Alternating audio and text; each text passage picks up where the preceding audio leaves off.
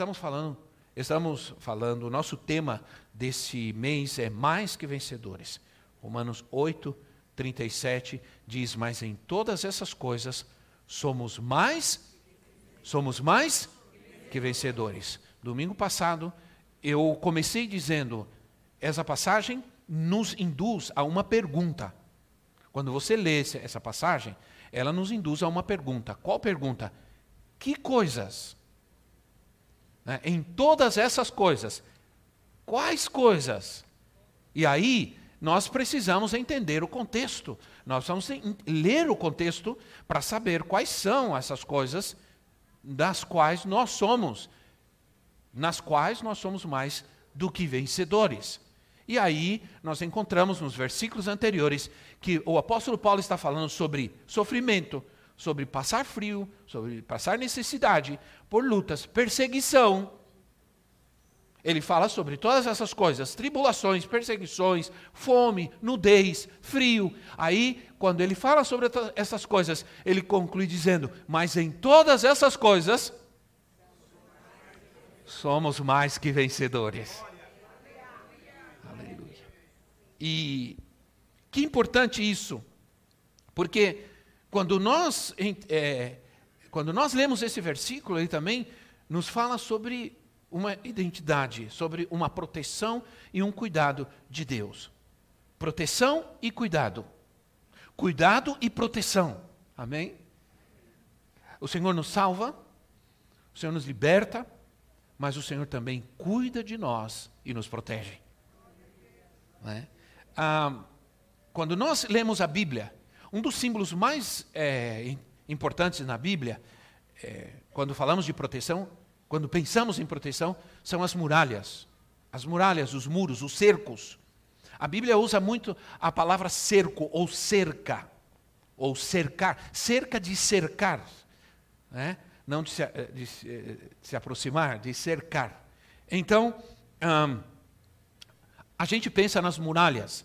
Há muita história na Bíblia envolvendo muralhas, muros. É interessante que quando eu vinha é, é, dirigindo para cá, vinha pensando sobre isso e pensei, por que será que um dos símbolos mais é, fortes, mais importantes hoje em Israel, é uma muralha? Né? Aliás, é a, é a ruína de uma muralha. Todo mundo que quer em Israel quer ir e tocar naquela, naquele muro e orar naquele muro. O que será? Por, por, por causa daquilo que muralhas, muros, cercos, cercas representam na Bíblia. Né? Representam proteção. Na Bíblia, uma cidade murada, uma cidade, uma cidade amuralhada, era uma cidade protegida. Cidades sem muros eram cidades que estavam desprotegidas. Cidades sem muro eram cidades expostas. Então, os muros, as cercas, os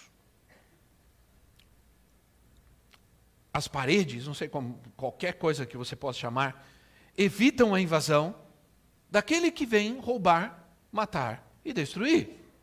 Né? Agora, havia consequências, é, e é interessante que, como ah, o povo de Israel pecava, e o seu pecado afetava as muralhas. É, é vamos ler alguns textos. Isaías capítulo 5, do versículo 1 ao versículo 7. Isaías, capítulo 5, do versículo 1 ao versículo 7, diz assim: Cantarei para o meu amigo o seu cântico a respeito de sua vinha. Meu amigo tinha uma vinha na encosta de uma fértil colina. Ele cavou a terra, tirou as pedras e plantou as melhores videiras. Construiu uma torre de sentinela e também fez um tanque de prensar uvas. Ele esperava que desse uvas boas, mas só deu uvas azedas. É. Ah, aí diz assim: agora, habitantes de Jerusalém e homens de Judá, julguem entre mim e a minha vinha. Que mais se poderia fazer por ela que eu não tenha feito?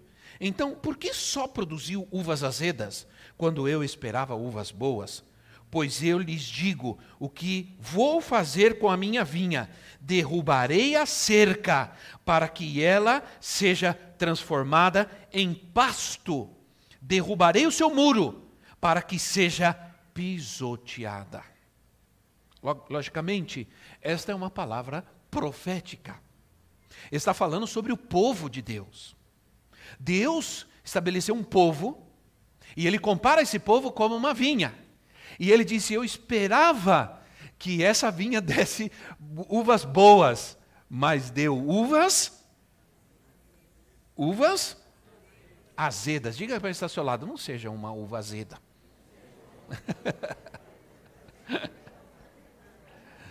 Na verdade, isso é uma metáfora, né? é uma parábola profética sobre o povo de Israel. Deram é, uvas azedas. E em consequência disso, em consequência disso, que aconteceu? Por causa da sua de, devido à desobediência, devido à desobediência do povo em não ser aquilo que Deus esperava, que Deus queria que eles fossem, o que aconteceu? As cercas, os muros foram retirados. Que era proteção, que era a proteção que Deus tinha colocado ao redor do seu povo, foram retirados e veio, e esse foi o julgamento de Deus. E por causa disso, ah, o, o, o povo sofreu as consequências. A vinha foi pisoteada, né? foi abandonada, foi pisoteada, ficou à mercê do inimigo. Ora, Irmãos, quando Deus remove a cerca de proteção, a sua cerca de proteção de uma nação, de uma família, uma igreja, uma pessoa, problemas sérios ocorrem. Agora, Deus nunca faz isso. Aliás, há na Bíblia pelo menos dois exemplos, ou três exemplos, de que Deus remove a cerca e o muro, e para isso, primeiro nós temos que entender que nós temos ao nosso redor um muro de proteção, uma cerca de proteção. E nós vamos ver quais são eles, amém? Mas ah, nós temos na Bíblia alguns casos que Deus removeu e permitiu que o inimigo atacasse, porque Deus queria mostrar ao inimigo, não ao homem, a fidelidade deste homem. Já imaginou isso? O inimigo me ataca, porque Deus, a única coisa que Ele quer é mostrar para o inimigo que eu sou fiel. Isso pode acontecer? Pode. Está na Bíblia. Hum? Então, ah, por exemplo, Salmos capítulo 80. Vamos ver, Salmos 80, o versículo 4. Diz assim, Salmos 84, diz assim: Ó Senhor, Deus dos exércitos, até quando arderá a tua ira contra as, a, contra as orações do teu povo. Aí no versículo 12 assim: Por que derrubastes, ou por que derrubaste as suas cercas, permitindo que todos os que passam apanhem as suas uvas? Outra vez, outra vez aqui nós encontramos uma palavra profética, porque os salmos também são proféticos. Deus, primeiro, Deus não estava ouvindo a oração do seu povo. E depois o seu povo estava desprotegido, estava sendo roubado, porque as cercas foram tiradas. E foram tiradas porque o povo estava pecando. Por causa do seu pecado, da sua desobediência, aquela videira ficou sem proteção e qualquer um atacava. É interessante porque se você vai no, é, é, é, nos evangelhos, por exemplo, João capítulo 15, aí fala, Jesus fala, eu sou a videira e vocês são os ramos. Isso é, nós somos partes, outra vez, nós encontramos aqui uma metáfora, uma, uma alegoria, de que ele é, logicamente ele não é uma videira, ele está dizendo, eu sou a videira e vocês são ramos, quer dizer, nós somos parte de uma videira. A videira verdadeira. Né? E aqui está dizendo, somos parte dessa videira. Ele diz assim: e vocês são o ramo. E o ramo que em mim não dá fruto, será cortado, será tirado e lançado no fogo. Né? Então, há um exemplo na Bíblia, e eu preciso andar rápido. O exemplo de Jó, por exemplo. Vamos ver o exemplo de Jó rapidamente. Satanás queria atacar a Jó. Abra a sua Bíblia aí no livro de Jó. Você sabe que o livro mais antigo da Bíblia não é Gênesis, é Jó. Se a Bíblia, se os livros da Bíblia, bom, os livros da Bíblia estão em tempo cronológico, ok? Mas o livro de Jó é o único que está fora de lugar, ele deveria estar antes de Gênesis. Né? Bom, Jó, Jó queria, é, Satanás queria atacar a Jó. Ele queria atacar a Jó. Mas Jó tinha uma cerca de proteção. Leia aí, um, uh, capítulo. Jó capítulo 1, versículo 10, diz assim: Acaso não puseste uma cerca em volta dele? Satanás queria atacar. Satanás subiu até, até Jesus teve acesso, perdão, teve acesso ao céu, a Deus, mas isso é uma outra história, não dá para a gente explicar isso agora. Entre os filhos dos homens, os anjos estavam Satanás. E Deus disse assim: Você viu meu servo Jó? E se você ler os versículos, os primeiros, diz que Jó era um homem íntegro, um homem que temia a Deus e evitava fazer o mal. Um homem íntegro, temia Deus e evitava fazer o mal. E Satanás sobe e Deus diz assim: Você viu meu servo Jó, como ele é fiel, como ele é íntegro, como ele evita o mal. E Satanás diz assim: Mas também, versículo 10: né, Acaso não pusesse uma cerca em volta dele, mas não somente dele, da família dele e de tudo o que ele possui? Tu mesmo tens abençoado tudo o que ele faz, de modo que os seus rebanhos estão espalhados por toda a terra. Hum? Ora, Veja que interessante. Aí, é, Deus permite que Satanás ataque a Jó. O que Deus fez? Certamente Deus tirou o cerco. Porque o Senhor, o Senhor tem cercado ele, a sua família, ele tem uma cerca de proteção. Certamente Satanás sabia disso e, e, ele já tinha tentado, provavelmente, como ele sabia, ele já, provavelmente já tinha tentado atacar a Jó e não conseguiu. Ele estava ressentido, ele diz: também não, não dá para fazer nada com ele, porque ele está cercado, ele está protegido. E Deus diz: está bem, eu vou tirar então o cerco e você vai atacá-lo. E, e, Satanás atacou a Jó, tudo que ele tinha, sua família, vocês sabem, vocês conhecem a história. Seus filhos morreram, ele perdeu tudo que ele tinha e ainda por cima ficou a mulher murmurando do lado dele. Porque diz a Bíblia que a mulher rixosa é como uma torneira que pinga a noite inteira. Pim, pim, pim. Deixa você louco, né, irmão? Tem casa por aí que você faz é coloca um negócio de torquete de, de dor de dente, assim, na, na, na torneira para ela pagar, parar de pingar. Não existe nada pior do que isso. E o que aconteceu? Deus permitiu. Né? A cerca foi tirada. E diz a palavra de Deus que Jó sofreu muito, muito. Mas diz a Bíblia que em nenhum momento da sua vida de Jó murmurou contra Deus. Quando ele estava no chão, cheio de feridas, perdeu tudo que ele tinha, não tinha nada mais a não ser suas feridas e a mulher rixosa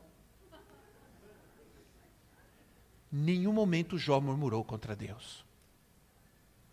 Amém, irmãos? Entende? Aí, é, talvez, um dos textos mais emblemáticos para mim, emblemáticos para mim é Eclesiastes capítulo 10, versículo 8.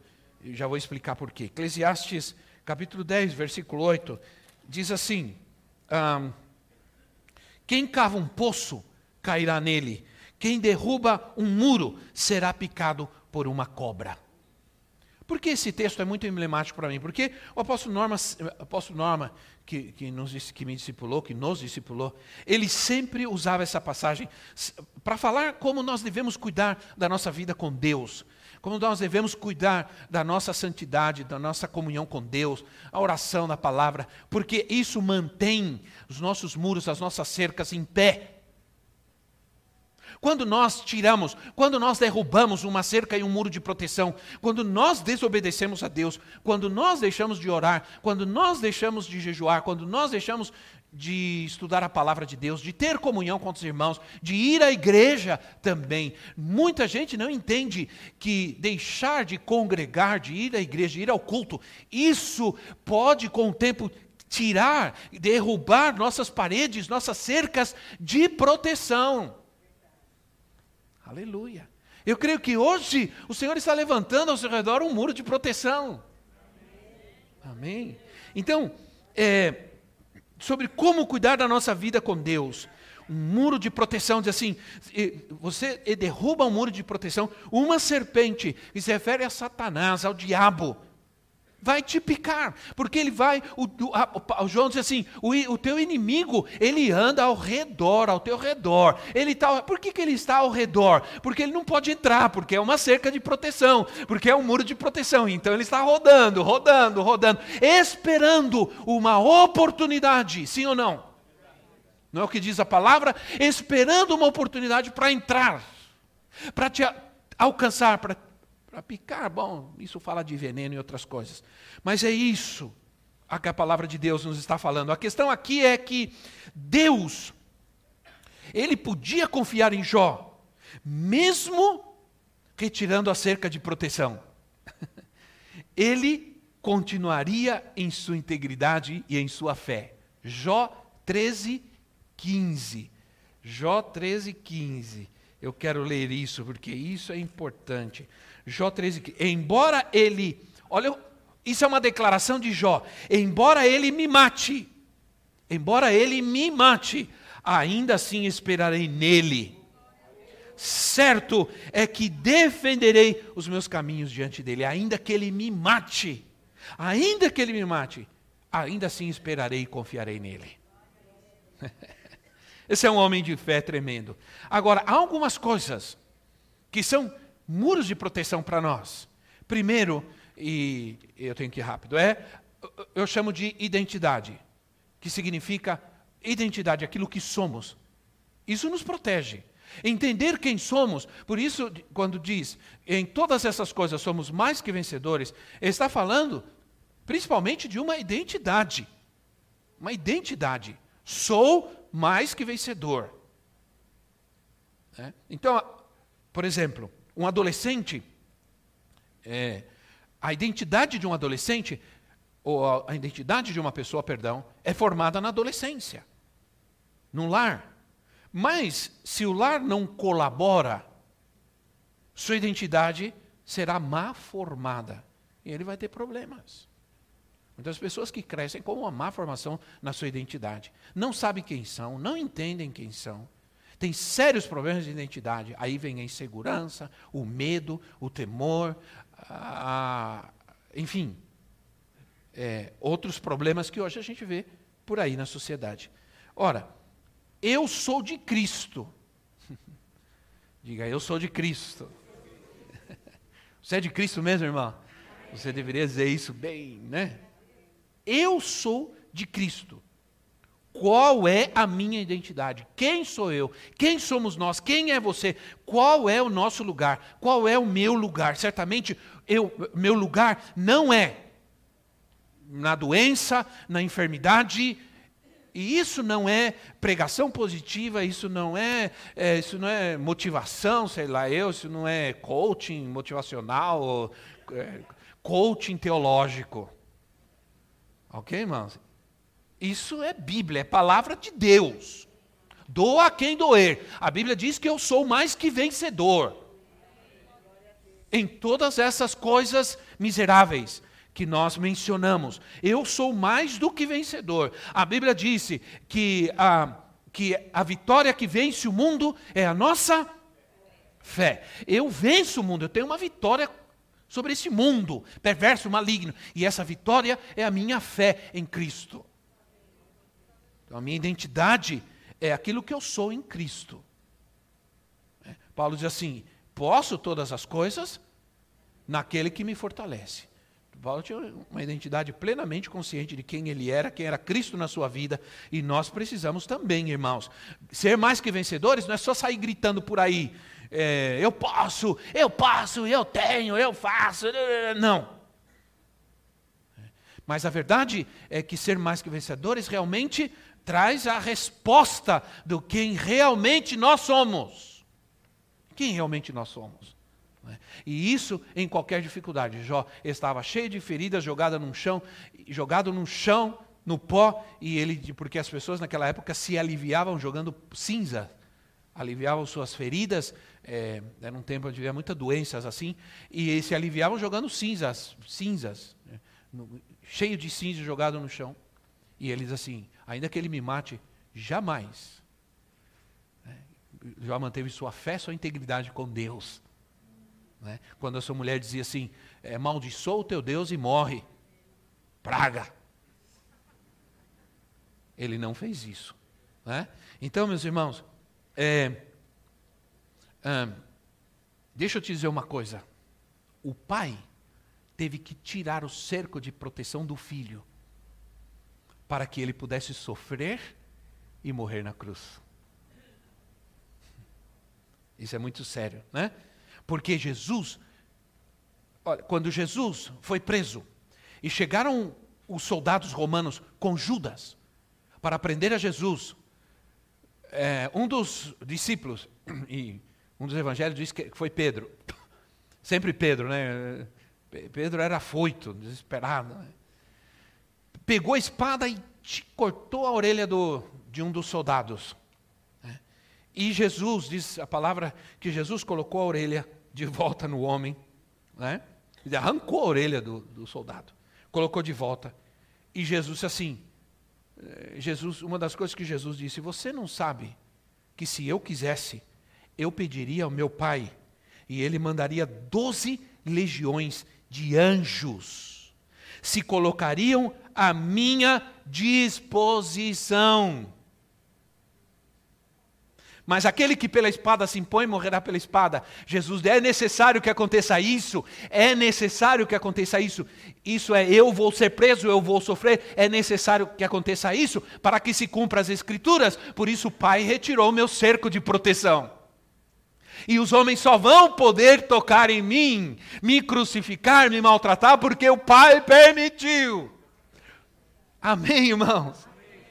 Esse aí é onde está o amor do Pai. O Pai, o amor de Deus se revela de muitas maneiras. E ele se revela dessa forma. Ele tirou toda a proteção do filho para que o filho sofresse. Não sei quantos de vocês assistiram aquele filme A Paixão de Cristo. Acho que todo mundo assistiu, deve assistir sempre. Eu me lembro quando nós fomos no cinema assistir. Uh, nós assistimos, quando terminou o filme, um rapaz estava atrás assim e disse assim: Meu Deus, eu não vou, vou ficar uma semana sem pecar. Aí eu olhei, dei risada falei: Só uma semana? Depois de tudo isso, você vai ficar só uma semana? Né? Mas quando vocês assistem a Paixão de Cristo, viram o momento que Jesus está chorando no jardim e Satanás, representado numa pessoa, assim, vem com um bebê e passa fazendo carinho. Satanás estava dizendo: Olha, esse é meu filho, eu cuido dele, eu dou carinho para ele. O seu pai te abandonou, te desprotegeu. Hum? Eu cuido daqueles que são meus, dos meus filhos eu cuido. O teu pai te deixou para sofrer, te abandonou. Né? Então, Deus retirou o cerco do, a cerca de proteção, o muro de proteção do filho. Né? E, e, e aí, aí onde está, Jesus sabia quem ele era. O pai podia confiar no filho. O pai podia confiar no filho. Mesmo que Jesus sabendo tudo o que ele iria passar, porque na cruz Jesus sentiu sozinho, disse: Pai, Pai, por que me abandonaste? Né? Por que me abandonaste? Ora, Jesus, na sua humanidade, sofreu, padeceu solidão, angústia, por amor a nós. Mas ele foi fiel até o fim. foi fiel. O pai podia confiar no filho. Meus irmãos. Sabe? Sabe quando você chega a um ponto na sua vida que você não quer jamais envergonhar o seu pai? Né? Eu me lembro quando minha filha viajou aos Estados Unidos para estudar, menos de 20 anos de idade, foi para estudar e ela ficava bastante tempo. Eu me lembro que no aeroporto, quando ela entrou, eu chorei. Me deu uma crise. Né? Aí a, a fila parou, todo mundo entendeu, porque era um pai chorando, uma filha indo embora. Aí eu disse para ela: Filha, você vai viajar, você vai ficar sozinha. Mas sabe de uma coisa? Eu confio em você. E muitas vezes ela falou: Pai, olha, aquilo que você me falou trouxe sobre mim um peso tão grande que eu jamais pensava fazer qualquer coisa errada, porque eu não queria te decepcionar.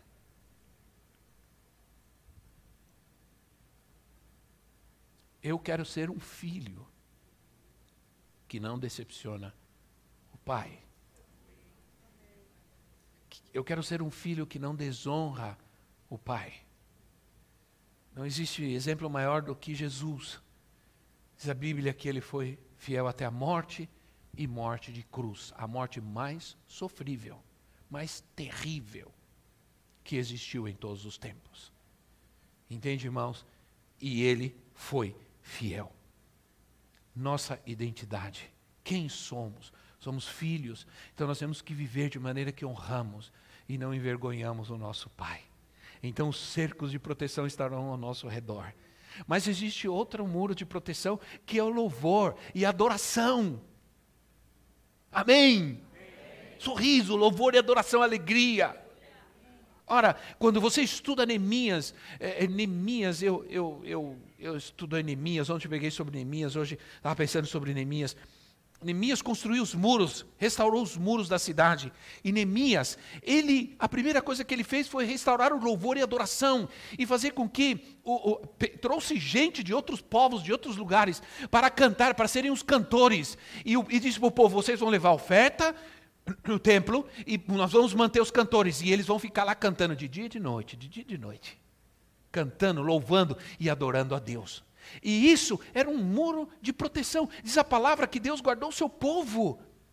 Escute bem, quando a arca de Deus foi tirada do povo, foi, o povo ficou desprotegido, o povo não tinha a presença de Deus, não tinha o cuidado de Deus. Aí, quando a arca retorna, no dia que a arca retorna para o povo de Deus, a arca entra na cidade, Davi e, os, e o povo vinha dançando e gritando de alegria. E, e, e Davi colocou a arca no monte. E colocou apenas uma cobertura, uma tenda, uma lona sobre ela, para que ela ficasse visível. E mandou acender a luz, a lâmpada. E aí, irmãos, você, o povo levantava, eh, o povo ia deitar à noite, olhava para o monte, ali estava a arca de Deus, e ali estavam os adoradores, de dia e de noite e o povo ia dormir no deserto em paz, porque dizia: Deus está conosco e o nosso inimigo não vai poder nos atacar. Aleluia! E aí levantava de manhã, ia lavar o rosto e olhava, aí estava a arca, a presença de Deus, e aí estavam os cantores cantando e adorando ao Senhor louvor e adoração são as mais armas poderosas de proteção, os nossos muros. Olha o que diz Salmos 32, 7. Leia, leia esse salmo. Salmo 32, 7. Diz assim: 32, 7. Tu és meu abrigo, tu me preservarás das angústias e me cercarás de canções de livramento. Me cercarás de canções de livramento. Veja como louvor, adoração. A música na igreja não é apenas cantar, não é, é, é, um, é uma arma poderosa de proteção na minha vida. É. A minha neta é, está cantando já louvores. Ela ama ver o vô é, contando história da Bíblia. Como eu sou teatral e espalhafatoso. Então eu conto a história de Davi, contei a história de João, rolei no chão, imitei a baleia. Irmão, é uma coisa triste ver o que o neto faz com o avô.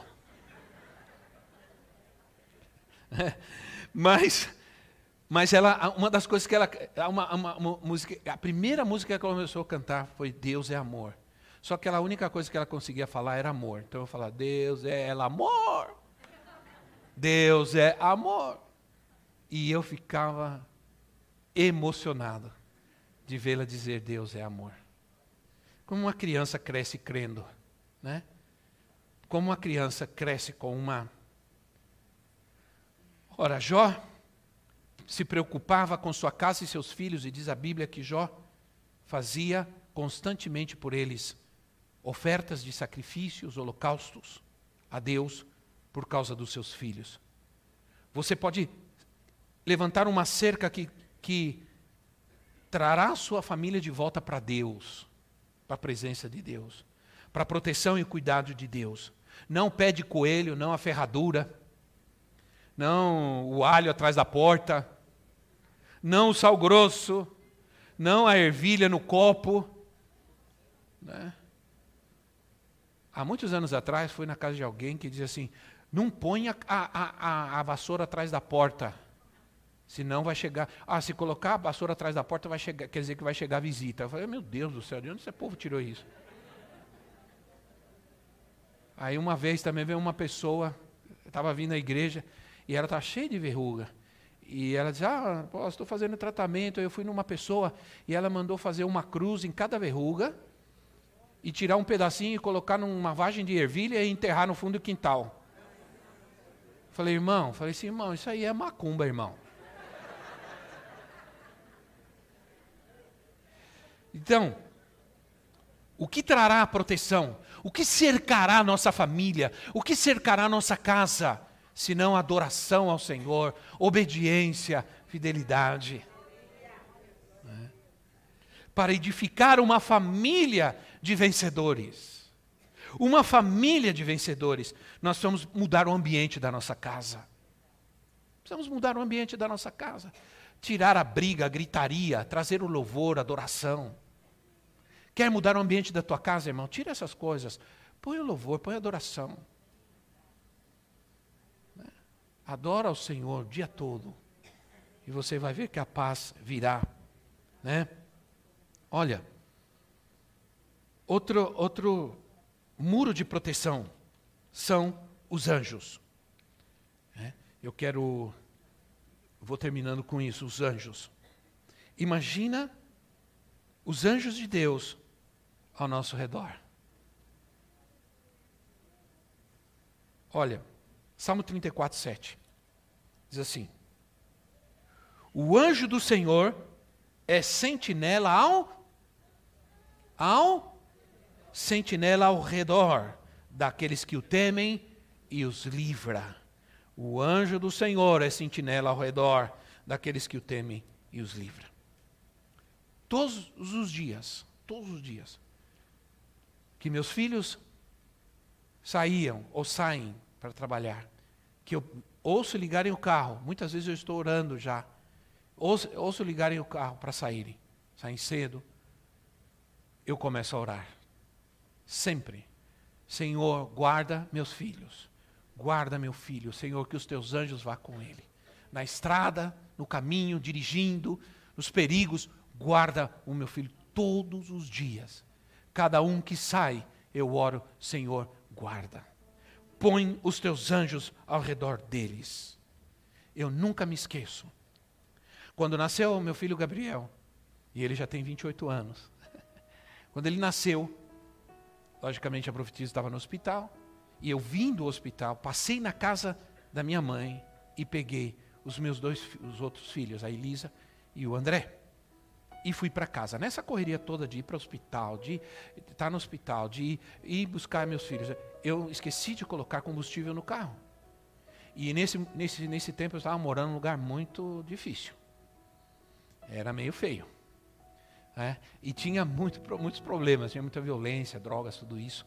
Né? E eu vinha já tipo uma e meia da manhã, com os dois dormindo no carro, e quando eu chego no lugar mais perigoso do bairro, acaba o combustível. E agora o que, que eu faço? Lembrem-se que não existia celular. Ah, hoje tudo se resolve com celular, né? Naquela época não tinha. E eu falei, e agora? Eu olhei para um lado para o outro, não tinha ninguém na rua, nada. E agora o que, que eu faço? Meu Deus, tentei ligar o carro, tentei ligar, tentei ligar, não consegui, não pegou.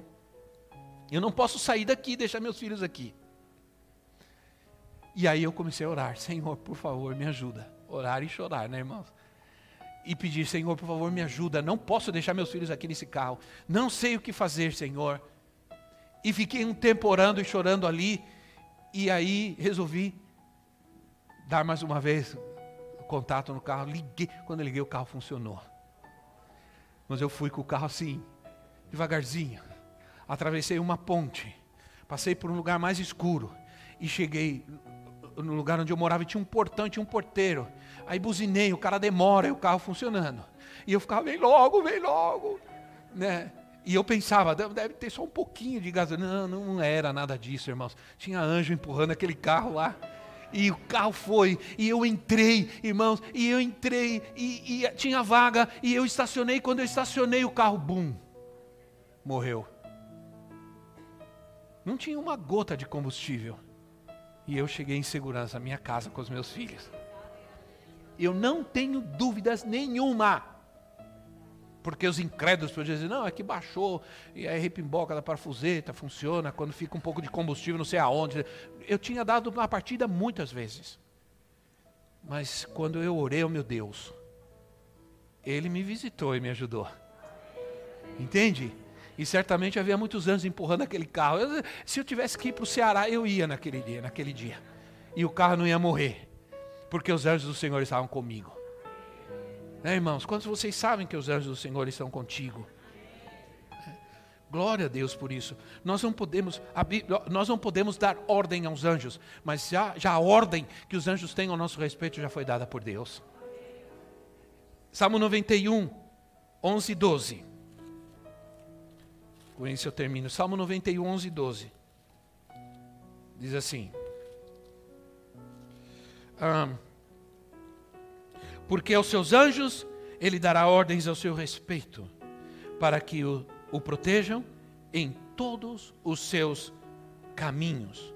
Com as mãos eles o segurarão, para que você não tropece em alguma pedra você pisará o leão e a cobra, pisoteará o leão forte e a serpente.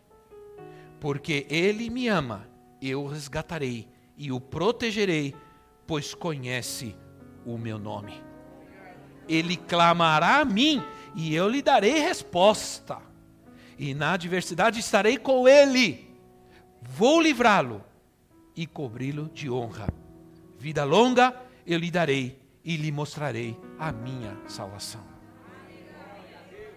De quem o Senhor está falando, irmão? Hã? Diga assim, de mim. Diga aqui ao seu lado, de você. Fique em pé no seu lugar. Aleluia.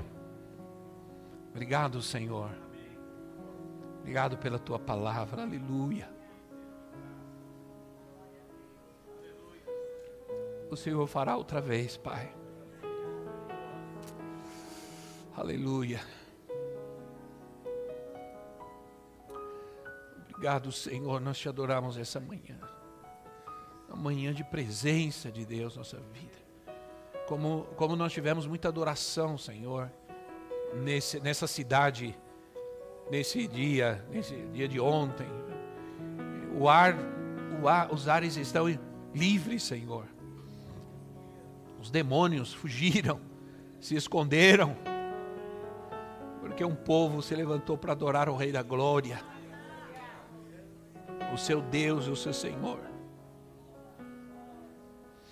Oh Deus, aleluia. Adora o Senhor, irmão.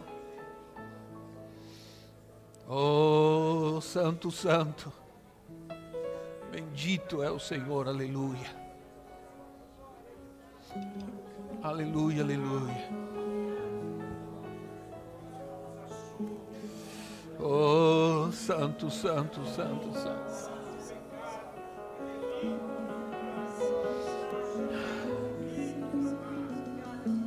Oh, presença de Deus. Presença santa, maravilhosa.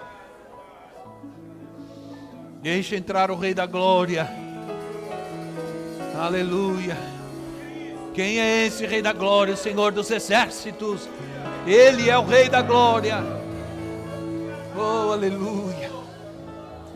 Obrigado, Senhor. Oh, Santo, Santo, Santo, Santo. Oh, Senhor, eu não temerei porque tu estás comigo. Ainda que eu ande pelo vale da morte, da sombra da morte, não temerei mal algum porque tu estás comigo. Obrigado, Senhor. O Senhor nos guarda. Aleluia. O Senhor nos abençoa.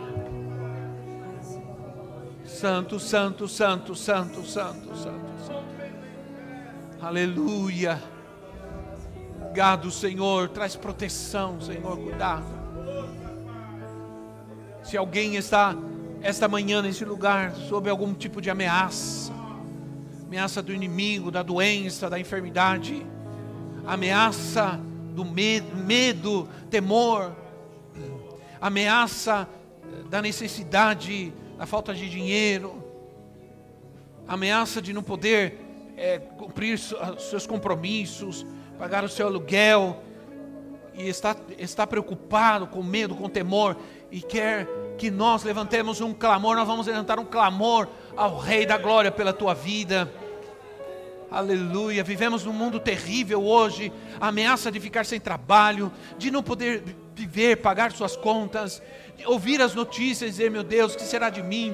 Será que eu vou me aposentar? Não vou me aposentar? Será que eu vou. Eh, tantas coisas que, que vem nos afligir hoje. É importante você entender a palavra que veio para você. Que hoje o Senhor te cerca. Hoje o Senhor cerca a tua vida, a tua família.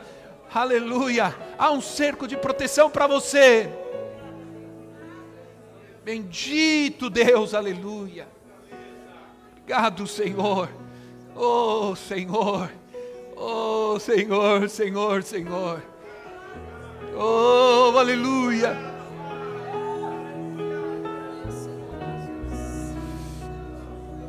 Maravilhoso Deus. Oh, Senhor.